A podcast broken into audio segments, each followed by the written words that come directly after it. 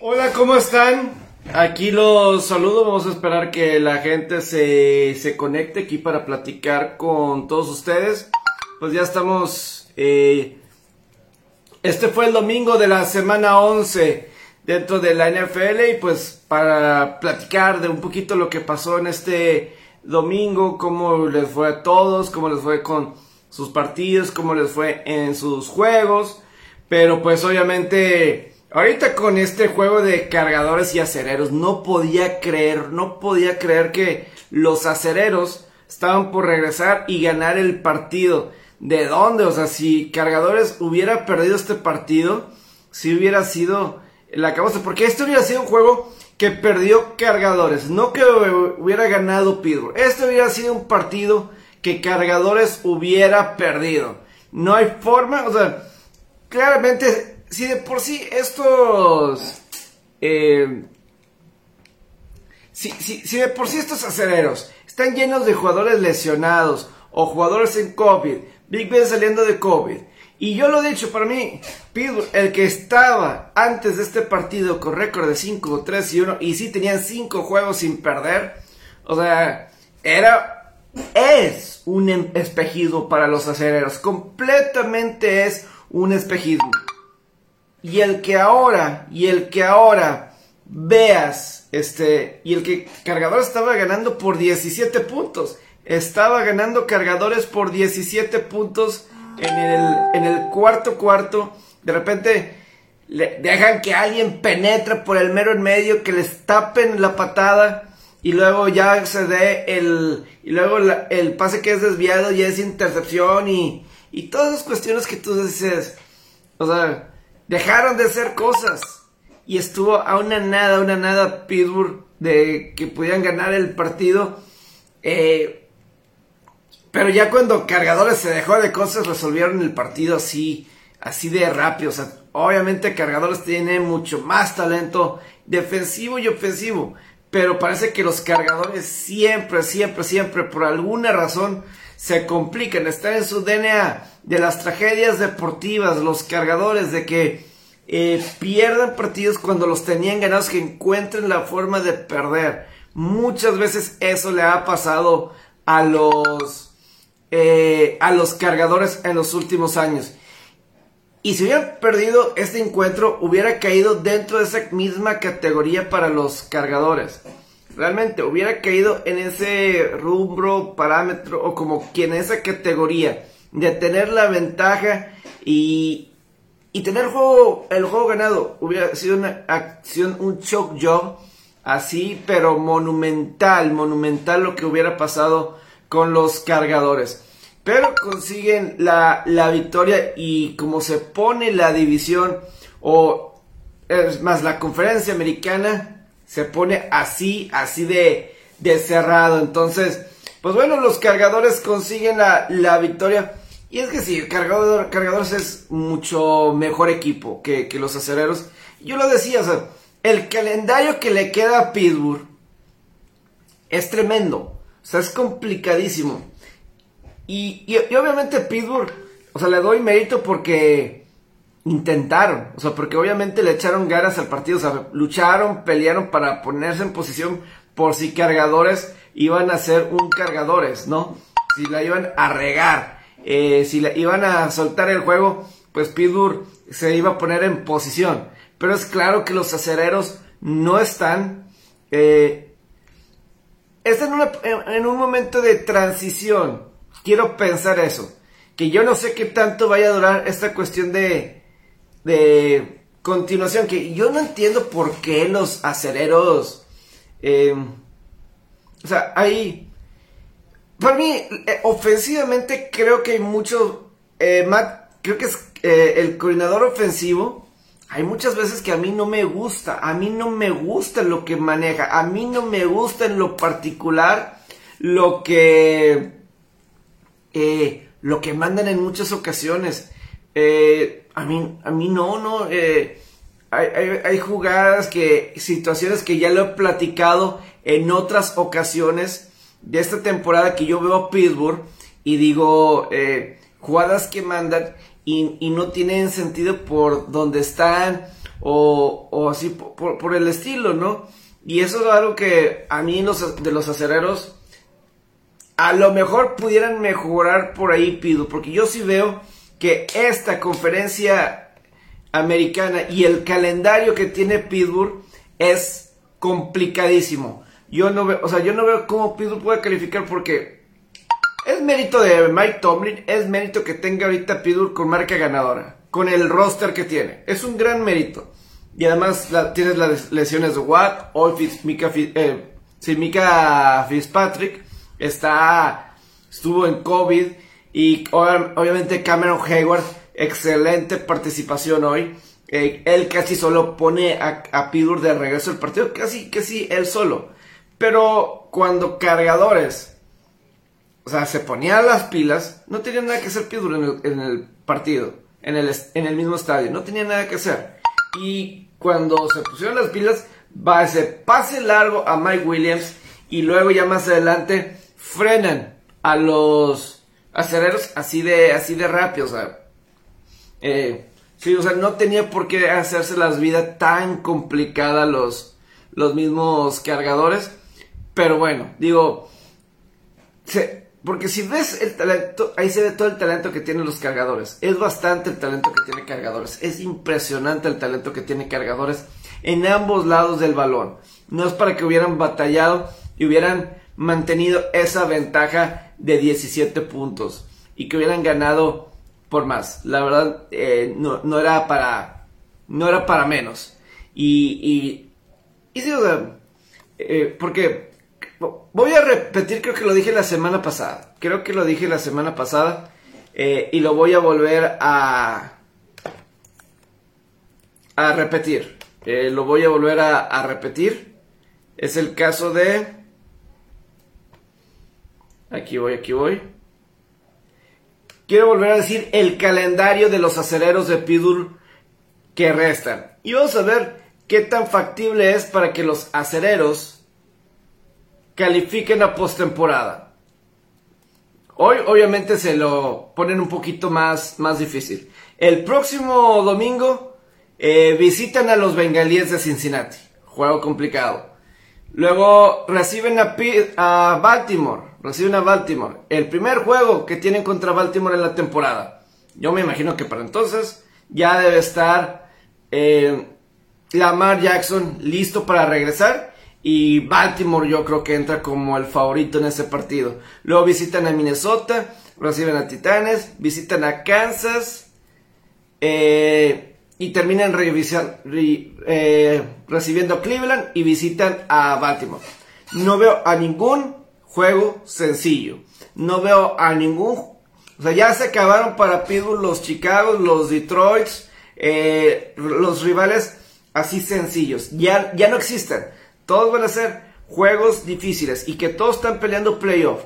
O sea, por ejemplo, la siguiente semana cuando visiten a Cincinnati, más vale que gane Pittsburgh. O bueno, yo quiero que gane Cincinnati, pero en, el, en la cuestión de que si Pittsburgh se quiere meter a postemporada, Sí, totalmente, Héctor. Es lo que ellos solos, ellos solos se complicaron el juego. Sí, o sea, Piedro no tenía nada que hacer ahí. Y yo creo que y lo curioso de eso, Saúl, es que pues está Brandon Staley, que pues viene de los carneros como genio defensivo. Y, y, no es como si no tienen los jugadores en la defensiva. O sea, tienes a un Joey Bosa, eh, que obviamente es un gran cazador de mariscales de campo. Tienes a Derwin James, tienes a jugadores en el perímetro que son interesantes. Debes de poder tener éxito. El problema de la defensiva de cargadores es en contra de la corrida. Y el problema es que Pitbull no te lanza profundo. Entonces aquí puedes tener un mejor control eh, de la ofensiva de Pitbull porque Pitbull no te asusta profundo. Pitbull no te asusta profundo en lo absoluto. Entonces aquí tienes a unos cargadores que, que ellos mismos se complican, se complican las cosas. Eh, o sea, Pitbull, Pitbull no estaba... Ellos le estaban echando ganas para ponerse en posición los acereros de a lo mejor robarse, de robar el juego en el buen sentido de la palabra, en el buen sentido de la palabra. Pero sí, cargadores no tenían nada, pero nada que estar haciendo en este, en este juego para que el juego estuviera así de, cerrado, ¿no? Pero sí, o sea, ves este calendario de, de los acereros, yo no veo, ustedes ven Héctor, ustedes ven Saúl a estos acereros calificando con lo peleado que está en la conferencia americana, porque al final de cuentas ganaron los Cuervos sin Lamar Jackson, ganaron los Bengalíes y ganaron los Browns. Ganaron los tres, ganaron los tres. El problema que yo veo que, por ejemplo, de un Cleveland es que tiene muchas lesiones. Y, y eso pues está viendo, que tiene muchas, muchas lesiones Cleveland. Y eso es lo que no sé cómo vaya a suceder, que vaya a afectar. Creo que Cincinnati en esa división es el que está al momento, toco madera, más sano. O sea, es decir, eh, tienes a tus piezas sanas. Eh, tienes a Joe Burrow, tienes a Chase, tienes a Boy, tienes a Higgins, tienes a Osumo, tienes a Joe Mixon. Eh, es que ¿Dónde conseguí esta gorra? Me pregunta Juan Manuel. En Tampa, en el Super Bowl. Fui eh, en, Tampa. Esta gorra de, de Lightning. Antes de que... Este es el primer campeonato. La gorra del primer campeonato de Lightning. Pero sí, pues en el Super Bowl que fue en Tampa. Estaba en un mall y vi la gorra. Y dije, me pude haber comprado una del Super Bowl. Pero dije, no, ¿sabes qué? Me compro mejor la de los campeones de, de la Stanley Cup. Y lo mejor, la volvieron a ganar. Volvieron a ganar la copa el Tampa Bay Lightning. Eh, sí, creo que... Es que Pittsburgh realmente, Saúl, yo no... Es que Juan Manuel me está preguntando por mi gorra de, del Lightning. Para... Ya después que lo suba como audio, por eso eh, hice esta pausa. Pero sí, Saúl, eh, es que Pittsburgh necesita hacer partidos perfectos. Sobre todo con el calendario que viene necesita hacer partidos perfectos. Eh, y entiendo que ahorita Pittsburgh va a poner todo en el asado porque todavía están con oportunidad de calificar. Eso es lo que yo creo que Cincinnati va a tener que hacer con Pittsburgh la próxima semana. Cincinnati tiene que estar listo para enfrentar a un Pittsburgh que va a poner toda la carne al asador. Porque sabe Pittsburgh que una derrota más y contra Cincinnati de la división, pues se va a poner mucho más complicada la situación. Entonces sabe Pittsburgh que el siguiente juego es y sobre todo porque ya Cincinnati les ganó. Entonces Cincinnati tiene que igualar eso, tiene que igualar esa intensidad cuando enfrenten a los acereros el próximo domingo. Ya le ganaste una vez y le ganaste en Pittsburgh. Y la verdad es que Cincinnati tiene con qué ganarle a Pittsburgh. Cincinnati tiene con qué ganarle a Pittsburgh otra vez. Ellos están sanos, los bengalíes. Está Joe Mixon, está los receptores sanos, está Joe sano, en la defensiva tienes a Hendrickson, a Hubbard, tienes a, los jugadores importantes están sanos. Acá, pues, a lo mejor Mika Fitzpatrick me imagino que debe regresar de COVID. Eh, no sé. Eh, sí, eh, totalmente, seguro. Creo que sí en la conferencia nacional yo sí veo creo que San Francisco tiene con qué meterse. Porque yo lo decía la semana pasada, tienes a un, eh, por ejemplo, eh, y, creo que lo comentaba la semana pasada después del juego contra Carneros. Los Santos andan con su segundo, tercer coreback. Y por más que eh, Trevor Simeon no se me hace malo, creo que es un buen coreback suplente. Hasta ahí, pero creo que es un buen coreback suplente. A final de cuentas es un coreback suplente. Y, y no creo que le vaya a alcanzar a los Santos, o no debería. O las Panteras de Carolina. Eh, a lo mejor ahí. Yo creo que un Minnesota, yo creo que un Minnesota se debe de meter a postemporada en la conferencia nacional. Es lo que yo siento. Eh,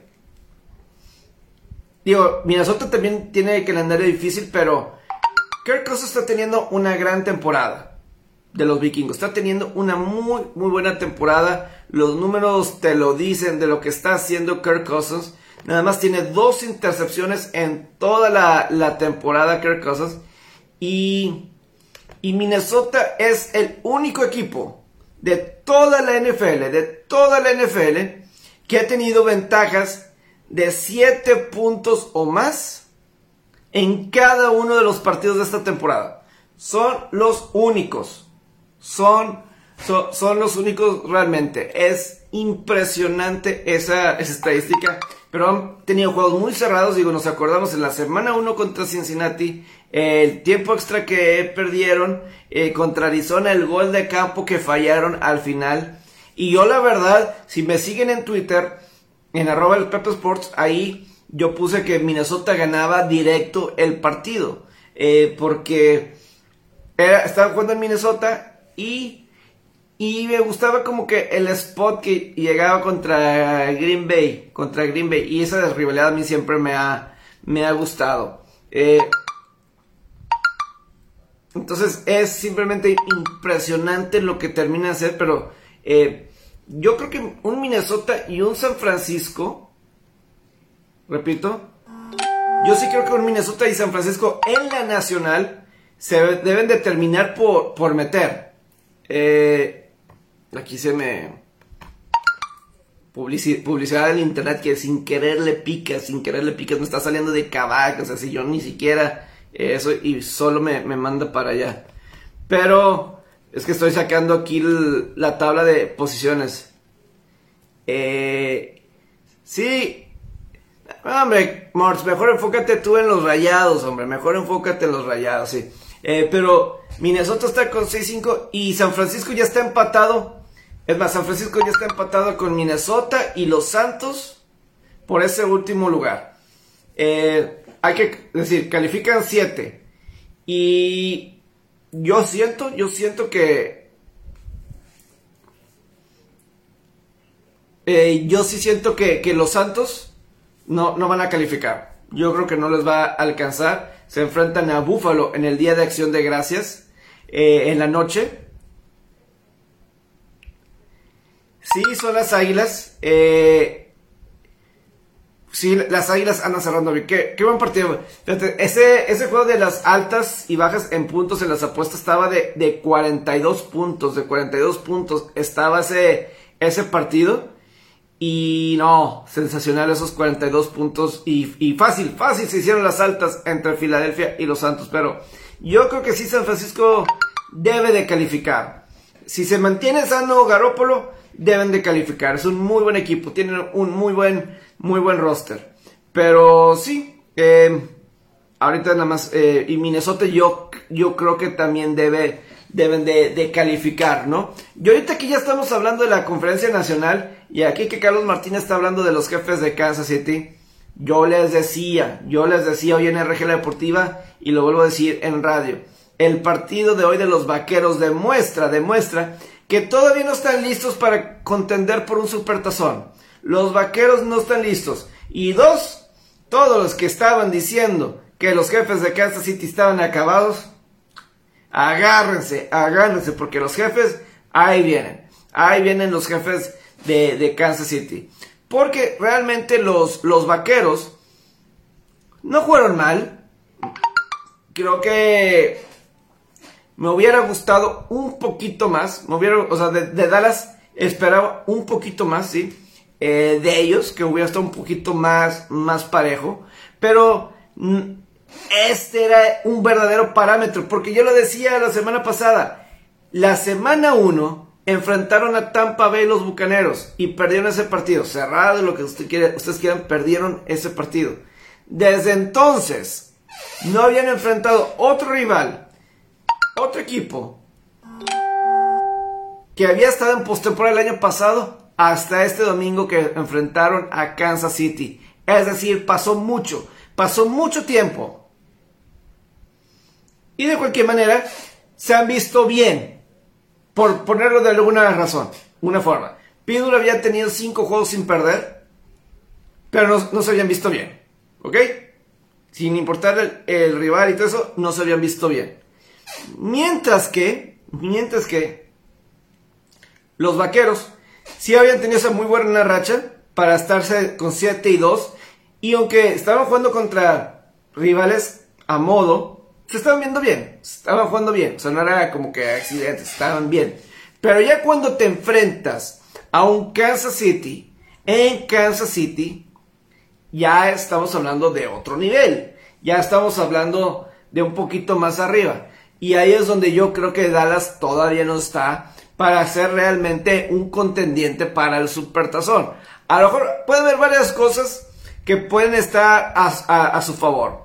A favor de los, de los vaqueros para que a lo mejor puede llegar al juego de campeonato de conferencia. Yo me he mantenido ronda divisional, pero puede haber algunas cosas que tenga a Dallas ahí. Una es lo de la lesión o posible, posible lesión de Aaron Rodgers, que al parecer tiene una cuestión de lesión en el dedo del pie, que se lastimó contra Seattle y hoy también dice que le dolió bastante. Y, Green Bay, si Aaron Rodgers, adiós, eh. Adiós. Yo siempre he dicho que ese equipo de Green Bay sin Rodgers no son nadie. No son nadie. Y más vale que pueda jugar Aaron Rodgers. Si no, eh, ahí para hacer un 2 o un 3, ahí puede estar bastante, bastante marcado, ¿no? Eh, pero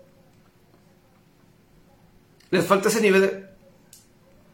Habla Saúl de los vaqueros. Estás hablando de, los vaqueros.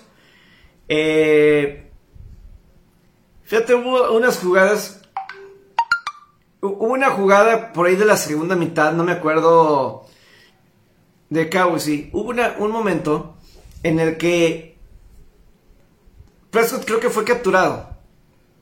Ah, no, ya me acordé, ya me acordé. Fue en la segunda mitad, estaban como en el territorio de los, de los jefes. Eh, fue una jugada en la que terminó lanzando el balón Prescott al piso y estaba cerca, no me acuerdo si Pollard o alguien. Y dice abiertamente Troy Aikman. Yo no sé qué tipo de jugada era esa porque nada más tenían a dos receptores en trayectoria, los vaqueros, y que ni siquiera estaban volteando a ver el balón. Entonces, eh, y, además, sí se complicó para Dallas el partido cuando salió CD Lamb con una conmoción cerebral. Eso complicó un poco el accionar. Realmente, realmente. Entonces, pero sí, o sea, los vaqueros van a estar bien. Yo sí anticipo que vaqueros gane este jueves a los Raiders. Luego, un jueves después, a los Santos. Van a estar bien. De eso no estoy, no tengo duda. Pero creo que Dallas todavía no está para más. Y es que les digo una cosa de los aficionados de los vaqueros, que hoy en RG La Portilla como que me eché muchos encima al decir que no eran contendientes para el Super Bowl, que solamente ronda divisional. Muchos me agarraron, ah, hater de los vaqueros. Estoy diciendo que van a la ronda divisional. No le estoy diciendo que no van a calificar. Claro, van a ganar su división. Y yo creo que van a ganar un juego en postemporada. O deben de. Pero más allá de eso, Espérense, todavía no. Todavía no. A lo mejor un próximo año, no sé. Pero yo no lo veo así todavía a los vaqueros. Y hoy fue una muestra clara. Hicieron parámetro y a lo, mejor Dallas puede aprender de, este, de esta situación, del juego de hoy. Porque enfrentar a un Kansas City sí es muy complicado enfrentar a un Kansas City en Kansas City, enfrentar a un Patrick Mahomes, enfrentar a un Andy Reid, realmente, y, eh, y con ese público, no es fácil. Porque por más que muchos criticaban a Kansas City, por más que muchos criticaban a Patrick Mahomes, etc. Y sé que hoy fue más la defensiva más que Mahomes. Pero Andy Reid después de Bill Belichick, es el mejor head coach de esta generación. Andy Reid, yo sí lo pongo por encima de Mike Tomlin, yo sí lo pongo por encima de John Harbaugh, eh, lo pongo por encima de Pete Carroll, lo pongo por encima de... ¿Qué otros coaches? ¿Qué otros coaches eh, de la actualidad ven ustedes? Eh, pues de los que hayan ganado algún campeonato, mismo Mike McCarthy que ganó un campeonato con Green Bay de Super Bowl, eh, que Tom Coughlin, etc. Andy Reid después de Bill Belichick, es el mejor head coach, el mejor coach de esta era, de esta generación. Es increíble. Entonces, y además jugando en casa y con los jugadores que tienen, ¿realmente creen que Kansas City se iba a quedar atrás? Están en primer lugar de la división. Y la defensiva lleva seis juegos dentro, que son una de las mejores defensivas de toda la NFL. Además, hoy le volvieron a interceptar a Patrick Mahomes una vez. Pero una, esa vez, el balón le pega otra vez en las manos a Travis Kelsey y es interceptado. Sí, el pase estuvo un poco atrasado, pero el pase lo debió de haber atrapado. El pase lo, quedó, lo debió de haber atrapado. Entonces, yo en lo particular, a Kansas City, va a estar ahí en la pelea, va a estar ahí en la postemporada. Y hay que recordar, el año, el año que... Es más, voy a sacar aquí esta estadística. Kansas City está 7 y 4. Llegaron a estar 6 y 4. 6 victorias y 4 derrotas. Quiero sacar esta estadística del récord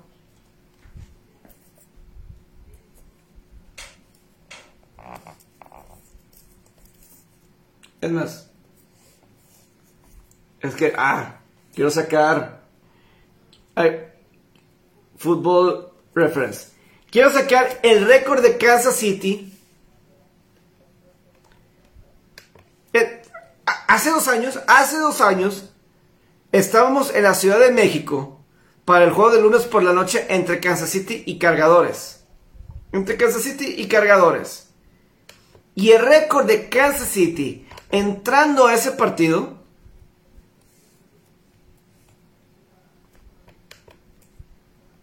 era de 6 victorias y 4 derrotas. Entrando a ese lunes por la noche, era de 6 victorias y 4 derrotas. ¿Ok? Y también llegaron a perder dos partidos seguidos contra unos Colts y unos Tejanos en octubre y pues había dudas de qué estaba pasando con los jefes. Desde entonces se agarraron en una tremenda racha. Los jefes, es más, no sería sorpresivo que de cualquier manera Kansas City terminara como número uno de la conferencia americana. No sería ninguna sorpresa. A pesar de ese mal inicio.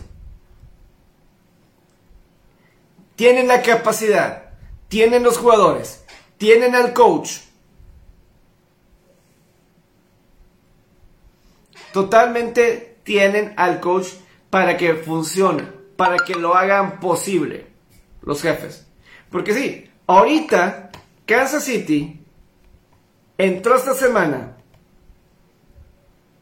con el mismo récord que cuando hace dos años ganaron, agarraron una buena racha y ganaron el Super Bowl. Ahorita Kansas City tiene la misma marca que en el 2019 cuando se enracharon y terminaron ganando el Super Tazón. Entonces, como diría Aaron Rodgers hace un tiempo, R-E-L-A-X, relax, relax con los jefes de Kansas City y los jefes de Kansas City están en buen momento, están en buen nivel. Eh, y están solamente un juego atrás de Titanes. Están solamente un juego atrás de Titanes con un Titanes que no tiene a su mejor jugador. Entonces, existe una buena posibilidad de que Titanes va a perder, aunque sea dos partidos más. Dos partidos más. Y Kansas City puede terminar como uno en la conferencia. Por más problemas que tengan, ahí está. Kansas City tiene récord. Sí, es 7 y 4. Nueva Inglaterra 7 y 4. Baltimore 7 y 3. Y, y Titanes 8 3. El problema para Kansas City es que perdieron contra Baltimore y contra Titanes, por ejemplo. Entonces, eso es algo que tienen que, tienen que cuidar, ¿no? Entonces, pues ahí está la, la situación, ¿no? Con estos eh, titanes y jefes y todo eso en esta. Dice, pero sí, o sea, titanes qué curioso Titanes, ¿no? Titanes tiene récord de 0 victorias, de 8 victorias, 3 derrotas. Dos de esas 3 derrotas contra Jets y hoy contra Houston. Yo no sé si Titanes se quedó con la idea de que la próxima semana enfrentan a Patriotas. O en el peor de los casos, en el peor de los casos con los Titans. Que, ok, al principio, al principio de... A lo mejor era sencillo que en el primer juego sin Derrick Henry que fueran a ganar, porque no sabes cómo Titanes va a salir. Y Titanes al principio sales con todo porque tienes no, para demostrar... Eh, o sea, no sé realmente, no sé si realmente tengas ahí con qué, o sea, Titanes.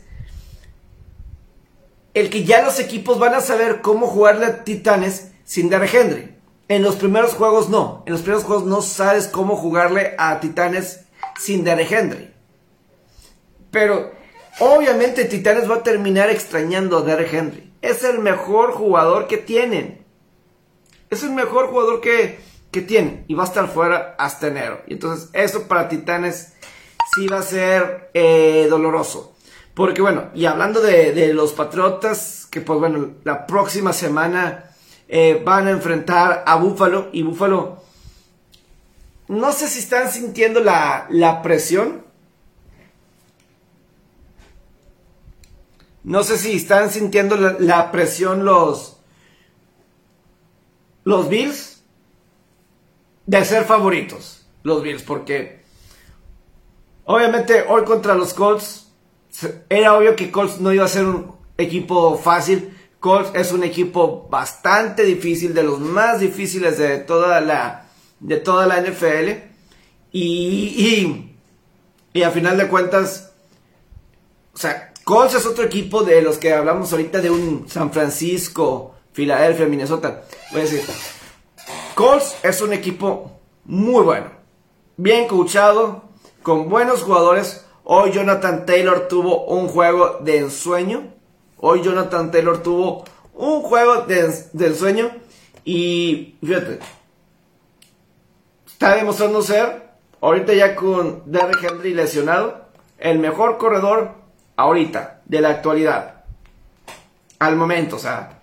Y pues si vemos el partido que tuvo hoy, eh, 5 touchdowns tuvo hoy. 5, 5 touchdowns tuvo hoy. Eh, Jonathan Taylor. Simplemente increíble. Pero Colts es un equipo que estuvo. Mm, que tuvo un calendario muy, pero muy complicado. Muy complicado tuvo Colts eh, el calendario. Y de cualquier manera, ahí están, con 6 y 5. Y han estado ahí batallando con otras cuestiones. Con esa marca de 6 victorias y. o sea, han batallado con lesiones, eh, pero ahí están. Yo creo que los Colts se van a meter. Mira, en la conferencia americana. A lo mejor mañana un poco más, pero sí. Eh, Patriotas, Buffalo va a estar ahí. Cargadores creo que va a entrar. Colts yo creo que va a entrar.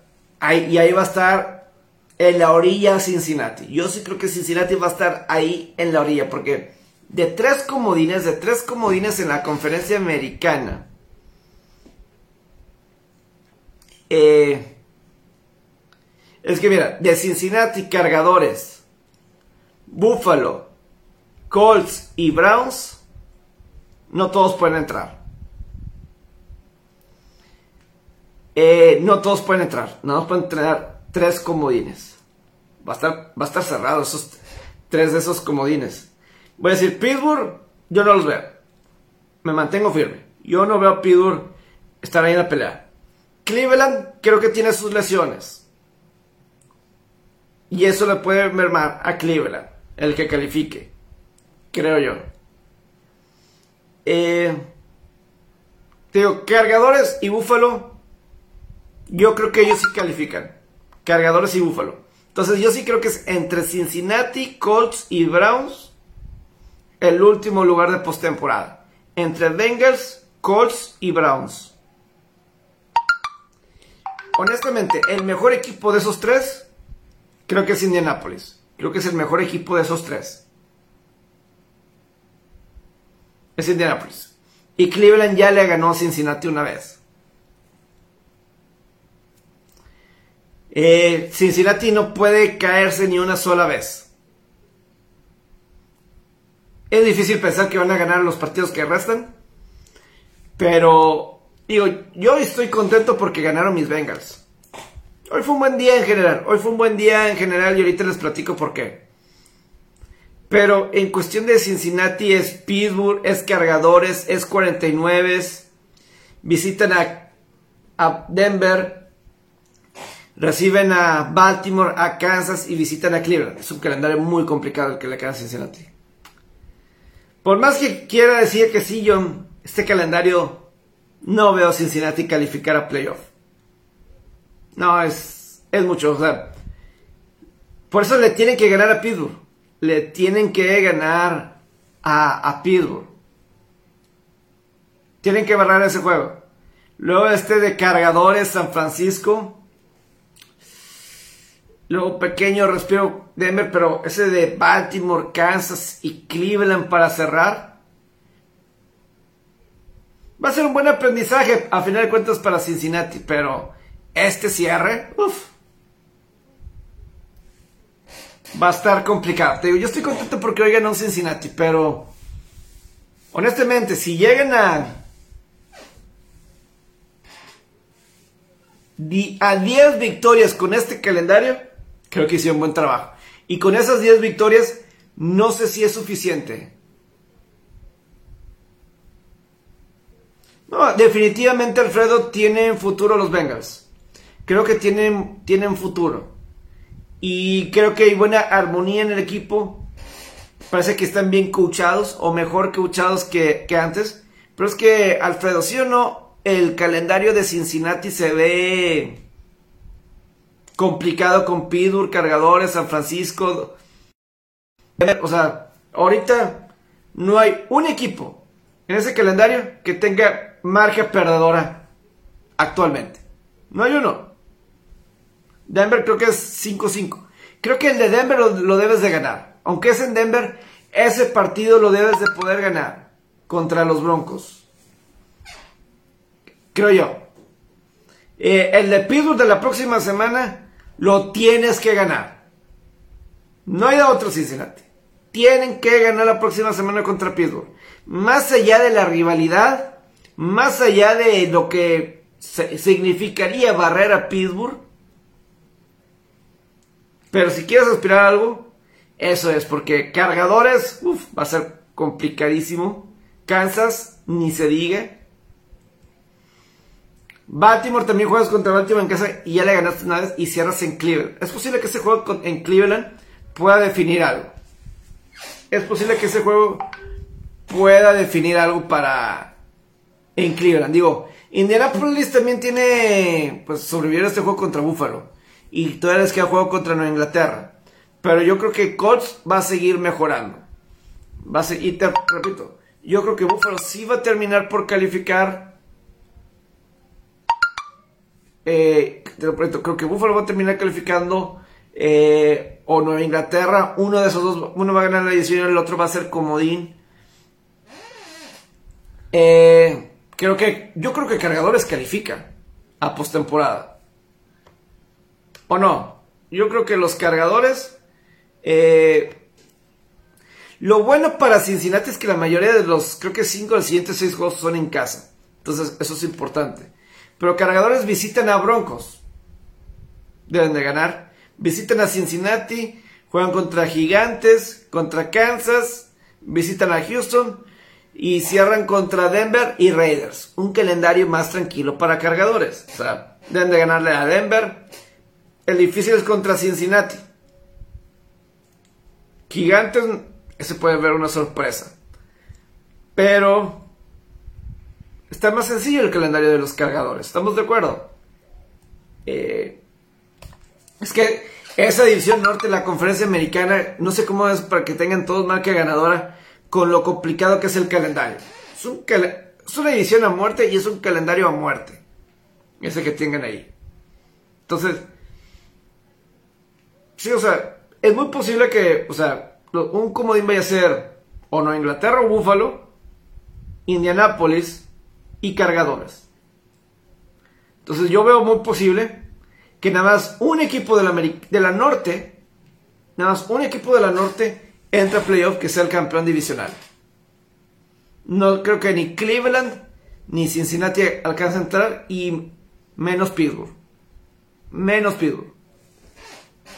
Está, está peleado porque es los calendarios. Ya, ya había dicho el calendario de Pittsburgh. Ya había dicho el calendario de Pittsburgh. Ahora vamos a vamos al calendario de, Cleveland. Vamos al calendario de Cleveland. A ver qué es lo que les resta a los, a los Browns.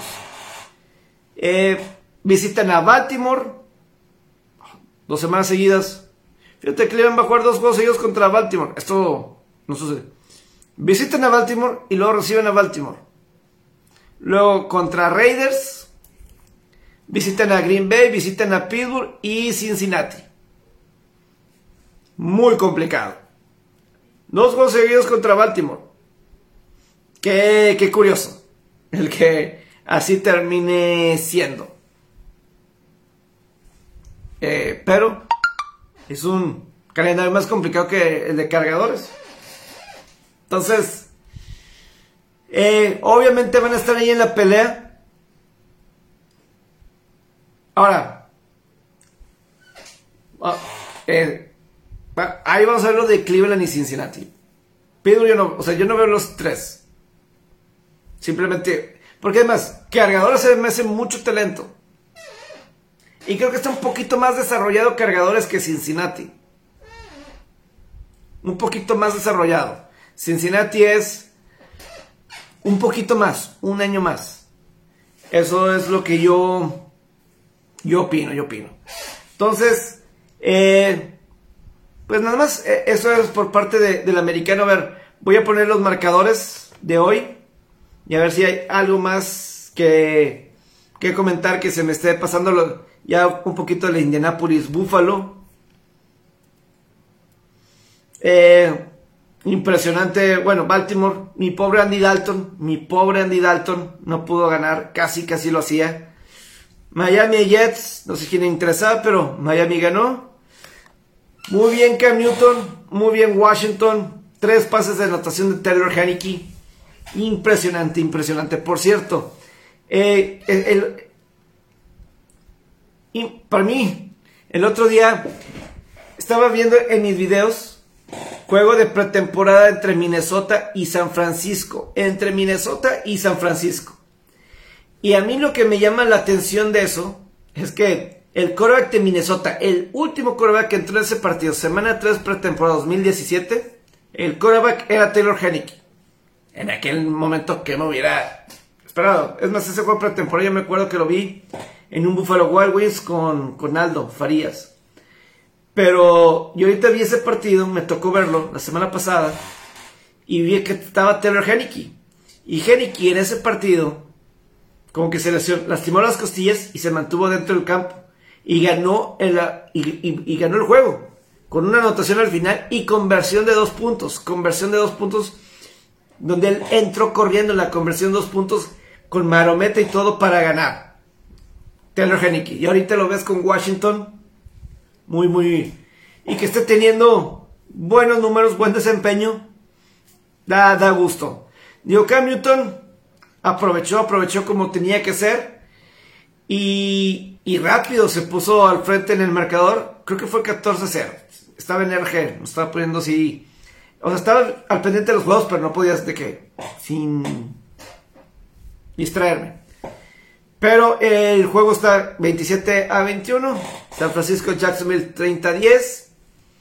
Y Arizona, segundo juego en tres semanas que ganan con Col McCoy.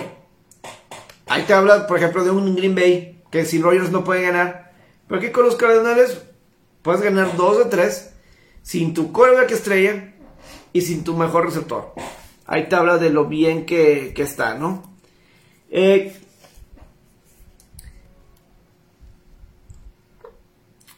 alguna una algún comentario que, alguna pregunta que tengan sobre la jornada antes de pasar a otro tema algo que sí tengan así eh,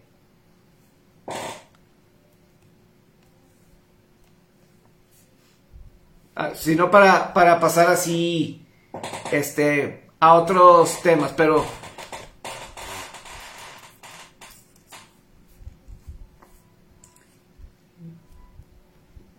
Últimos segundos, no hay nada. Bien.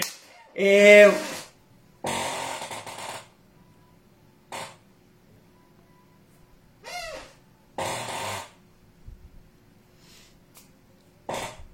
hoy fue un buen día para mí porque también incluyó el que salió un video de...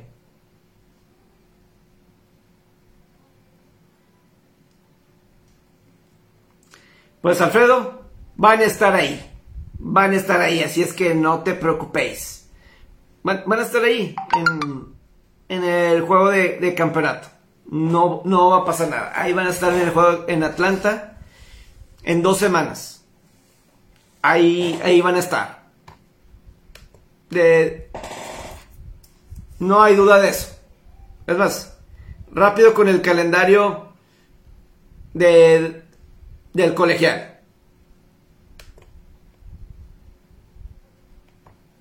Quedan dos, eh, dos semanas.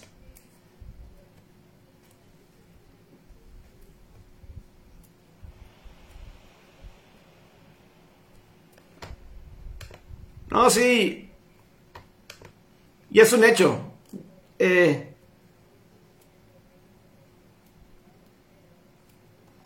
ya es un hecho que va a ser Georgia contra Alabama. Ya es un hecho, ya, ya no queda un juego más. Ya Georgia ya es un hecho que está en el juego de campeonato. Le queda jugar contra Georgia Tech. Y Georgia Tech no es de la conferencia. Entonces, ahí va a estar Georgia y Alabama. Eh, te soy honesto. ganó Rayados, ¿verdad? Corrígeme el resto. Sé que tengo que ver un poquito de imágenes, pero. Pasaron, ¿verdad? Ganaron el juego de repechaje. Yo vi que estaban 2 a 0. Yo vi que estaban 2 a 0 y mejor me puse a ver eh, pues el juego de Pittsburgh Cargadores y Knicks Chicago. Me puse a ver un poco de Knicks Chicago. Entonces, pues, pues bien, al parecer, pues anotaron más de un gol. Que eso era lo que estaba faltando, anotaron más de un gol. Rayados. Y eso era como que lo que estaba faltando. También les quería comentar. Hoy fue un buen día para mí porque se vio un video de Tiger Woods. Tiger Woods subió un video tempranito en la mañana pegándole. Tempranito. Le estaba ahí pegando. Y eso fue bastante padre. La verdad, fue, fue padre, me gustó.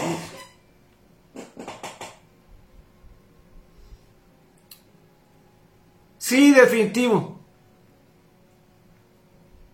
Yo definitivamente creo que, Georgia va a ganar. Eh, yo creo que Georgia va a ser campeón. Alabama no se me hace fuerte. Alabama no es fuerte. Eh, yo no lo veo fuerte a Alabama. Para vencer a Georgia no. Georgia es mejor que Alabama. Georgia es mejor que, que Alabama. Lo vimos contra Kansas. Georgia es mejor que, Alabama. Sí, sí, sí. Eh,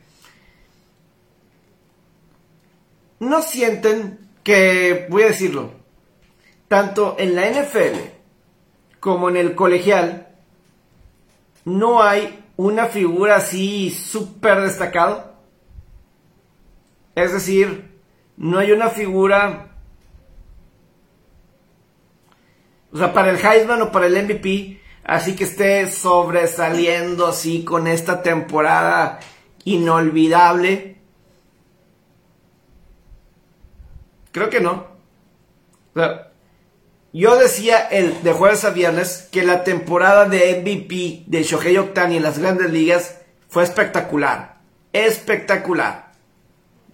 O sea, a mí me... que fue... y que esa temporada va a ser recordado por años y generaciones y generaciones.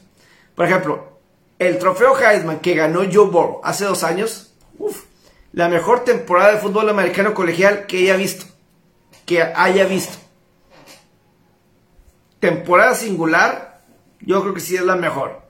Ahorita no se siente que alguien esté así súper dominando. A lo mejor alguien termina ganándolo porque pues en Nueva York en un par de semanas tienen que entregar el premio. Pero yo no veo a alguien así súper dominante para decir, ah, ganador del Heisman.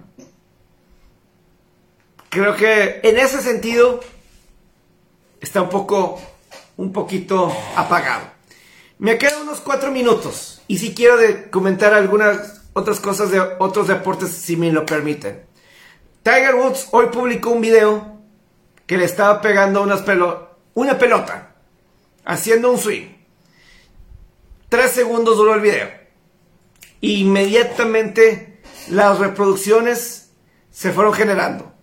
Tenía como que un...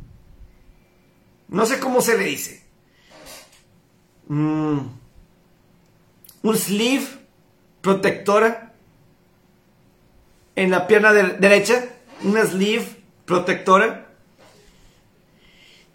pero obviamente es algo genial de ver. Después de su accidente en febrero, el ver a Tiger pegando, haciendo un swing, dices tú, qué bien, qué bien, qué bien, qué bien. Porque así es, la vida de fan de Tiger es así, sube y baja, sube y baja. En estos últimos 10, 11 años, como que no hay una constante, como que siempre, siempre quieres esperar más. Y cuando sube son altas muy padres y la disfrutas y la adrenalina es como, como ningún otro en, los otros deportes. Ah, cuando está arriba. Pero cuando hay un accidente o, bajas de juego,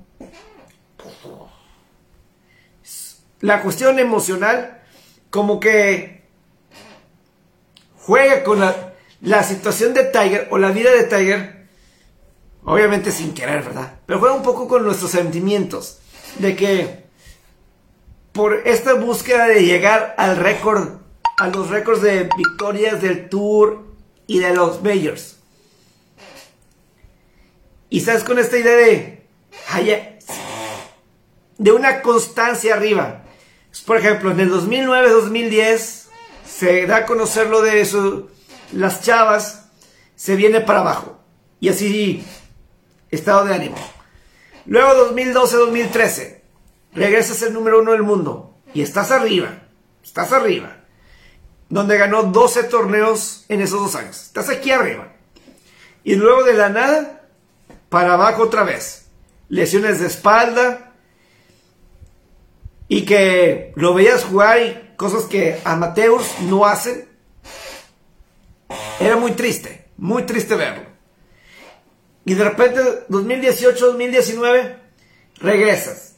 Lo ves competir y con posibilidades de ganar en abiertos británicos, campeonatos de la PGA, gana el Tour Championship, gana el Masters, estás aquí arriba. Una gran Copa Presidentes, 2019, un Soso Championship, lo ves aquí arriba. Y el siguiente año, 2020, un poquito en medio. Ni acá ni acá, pero otra vez lo ves con problemas de la espalda, luego otra operación en la espalda y luego el accidente. Y te vas para abajo. Emocionalmente es cansado. Emocionalmente es cansado. Y ojalá, ojalá, pues esto Tiger es un... Otra vez vamos para arriba. Y ojalá, ojalá que se pueda mantener. Ojalá, ojalá sí se pueda mantener. Ojalá, ojalá que sí. La pelea hoy de LeBron James con Stuart de los Pistones. Qué locura, que el codazo y todo eso. Pues obviamente tú dices, ¿qué onda con, con eso, verdad? Con ese codazo. Y luego los Lakers regresaron y ganaron. Los Lakers regresaron y ganaron. Pero bueno, eh, yo creo que mañana, creo que les voy a tener sorpresa a toda la gente que les gusta la NHL. Voy a, creo que voy a estar haciendo un producto interesante para la gente de la NHL para que esté al pendiente de eso de la NHL durante esta semana. Así ya más a detalle, más a profundidad. ¿Qué puedo distinguir de hoy, de este fin de semana? Es que las Panteras de Florida, 10, 10 eh, triunfos de Florida en casa para iniciar la temporada. Uno, creo que nada más hay un equipo mejor que eso. Yo no entendí por qué Chicago ayer inició Kevin Lackinen, el portero 2 de Chicago, en contra de Edmonton y Conor McDavid y hoy a Mark Andre Fleury. Hoy pudieron ganar ese juego contra Vancouver con Mark Andre Fleury. Blanquearon. Pero para mí yo creo que es un rival más difícil Edmonton y McDavid, y yo prefería tener mi portero uno. Pero bueno, así eligieron.